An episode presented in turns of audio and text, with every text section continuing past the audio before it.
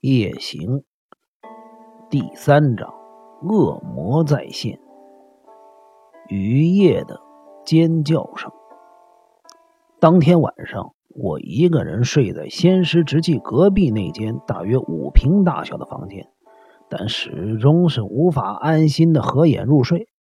屋外的雷雨下得很大，我不时可以从窗户的缝隙中看到。犹如魔光的剃刀一般的闪电划过天际，天空也突然间爆出了骇人的雷声，拖着一串轰隆隆的余音回荡在山谷之间，地面好似跟着轻轻的摇晃。因为关着窗户的屋里的湿度很高，我觉得呼吸不太顺畅，好像口鼻上罩着湿毛巾呼吸一样，实在是很难受。我在床上翻来覆去、辗转反侧了好一会儿，怎么也无法入睡。除了大雷雨和令人难受的湿气外，我似乎感觉得到身边将会发生一些事情，因此神经一直绷得死紧。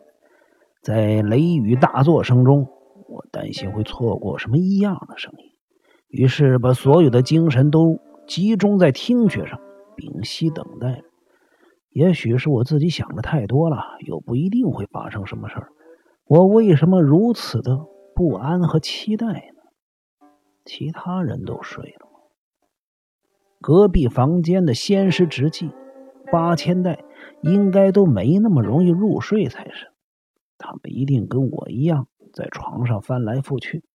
不单如此，仙师铁之进和柳夫人、四方太、阿藤。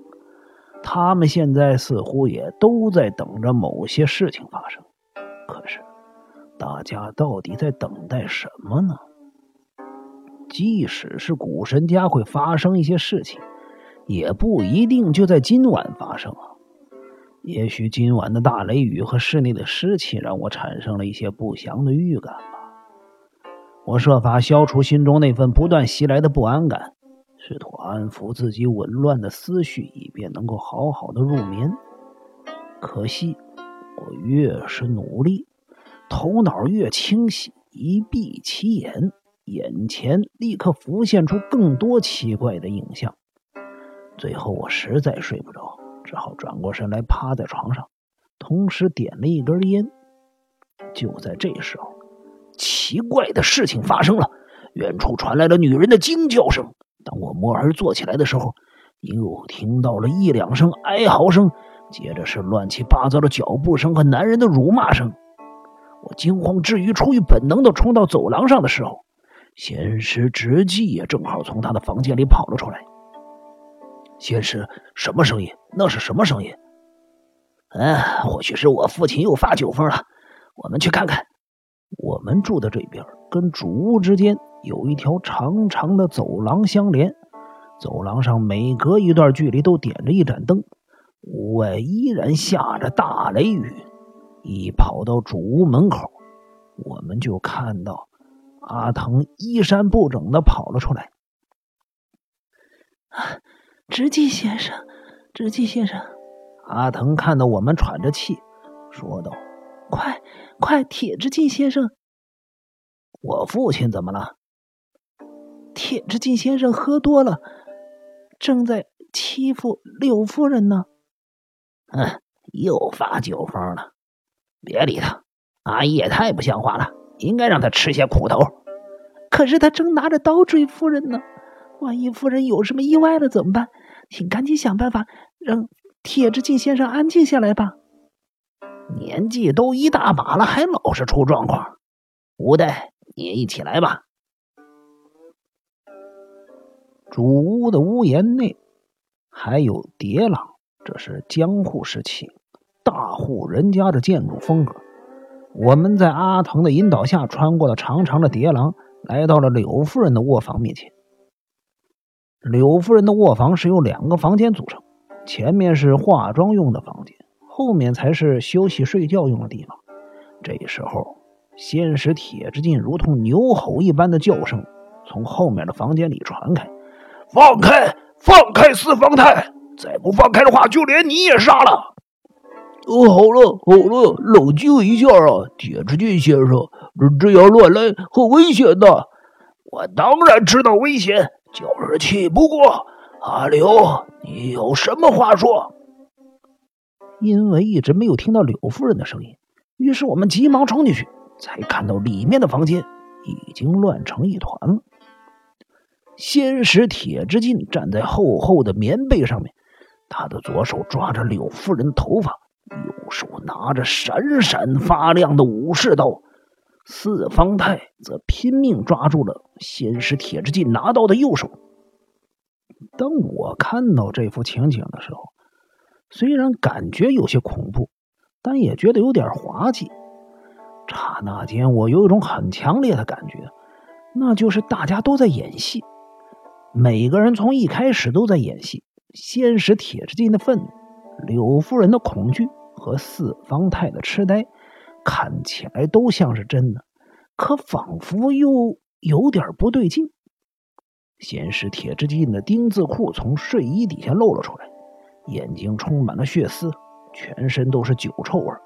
此外，他拿着武士刀的右手，即使没有被四方太制止，一定也不会往下挥的。